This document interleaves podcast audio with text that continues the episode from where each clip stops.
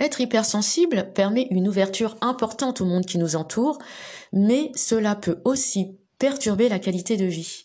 Par exemple, là où une personne sensible se sentira émue par la souffrance d'autrui, pour la personne hypersensible, le ressenti sera décuplé.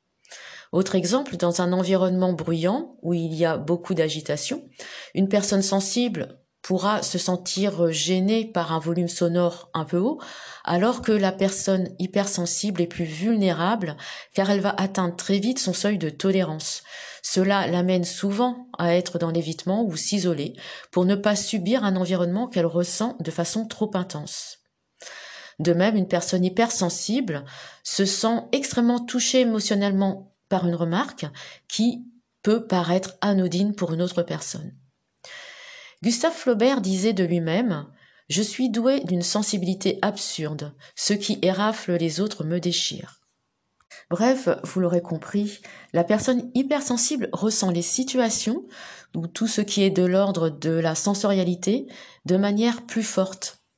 Alors dans cet épisode, je vous propose de lister trois pistes pour agir sur l'hypersensibilité et l'apaiser.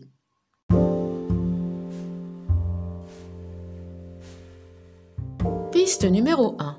Listez les stimuli extérieurs perçus par vos cinq sens de façon amplifiée. Vous arrive-t-il parfois de vous sentir envahi par un stimulus capté au niveau sensoriel, un stimulus en particulier ou même plusieurs? D'être submergé au point de vous sentir stressé ou même irritable Mettez le lecteur du podcast sur pause et listez les stimuli extérieurs qui créent en vous une gêne importante parce que vous les ressentez d'une façon trop intense.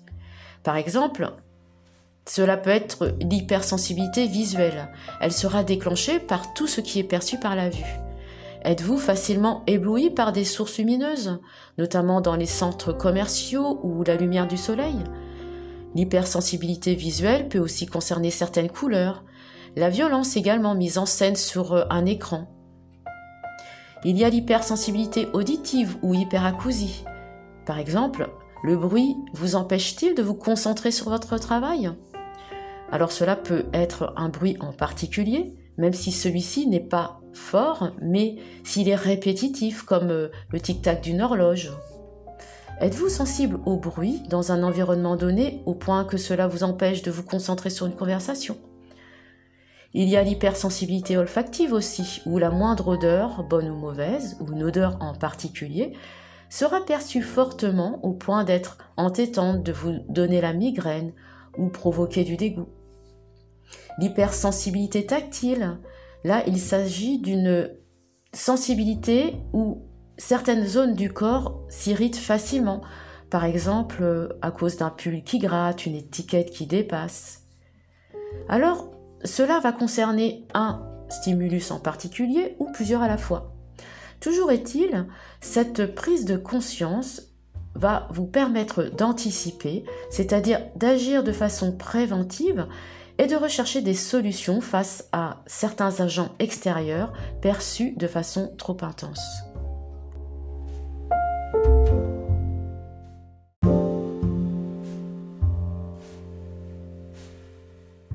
Piste numéro 2.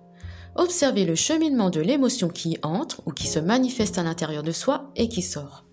Cela signifie qu'après avoir repéré quels stimuli extérieurs créent en vous une gêne importante, parce qu'ils sont captés de façon trop intense par les récepteurs sensoriels, vous allez observer quel ressenti cela génère en vous et votre façon d'y répondre.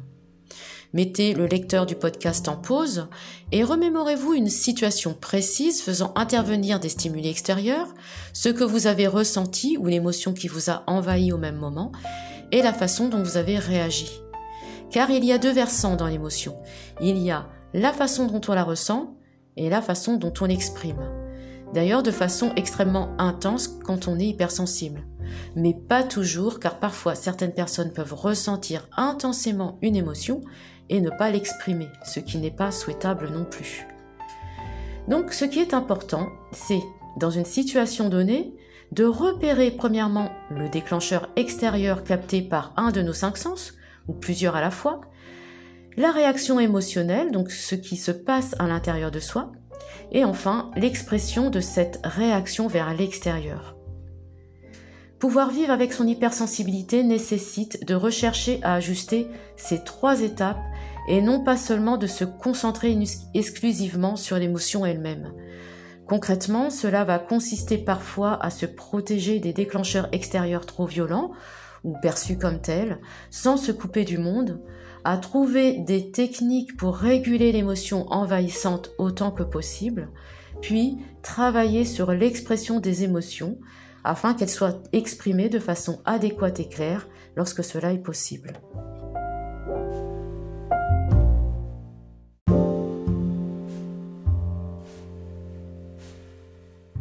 Piste numéro 3.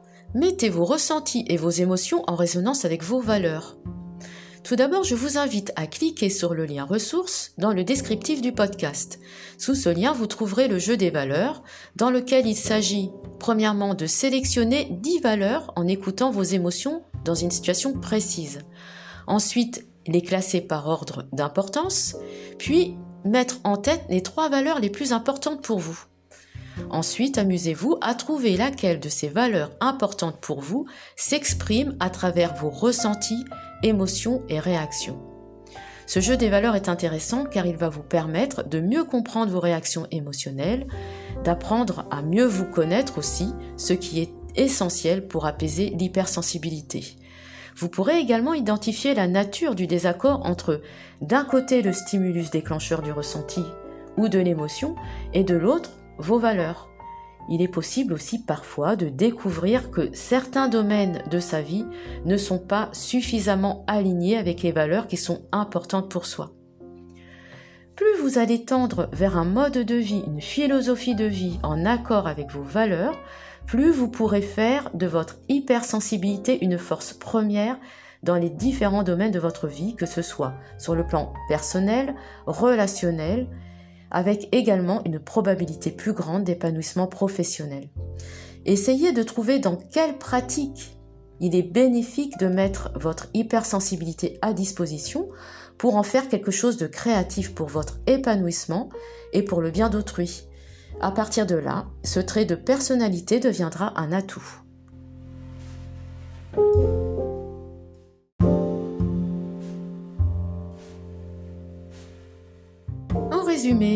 Piste numéro 1, listez les stimuli extérieurs perçus par vos cinq sens de façon amplifiée. Piste numéro 2, observez le cheminement de l'émotion qui entre et qui sort. Piste numéro 3, mettez les ressentis et les émotions en résonance avec vos valeurs. Faites une checklist de ces trois pistes et vérifiez chaque semaine que vous vivez avec votre hypersensibilité de façon apaisée jour après jour. Avec le temps, vous remarquerez que votre vie sera de plus en plus en accord avec les valeurs importantes pour vous. Voilà, cet épisode numéro 2 est terminé. Je vous remercie de m'avoir écouté jusqu'au bout. Pour toute question sur le thème de l'hypersensibilité ou pour un accompagnement par la sophrorelaxation, je vous ai mis le formulaire de contact en lien dans le descriptif du podcast. En attendant, je vous souhaite un bon mois d'octobre. On se retrouve en novembre pour lister vos essentiels. À bientôt et surtout, portez-vous bien.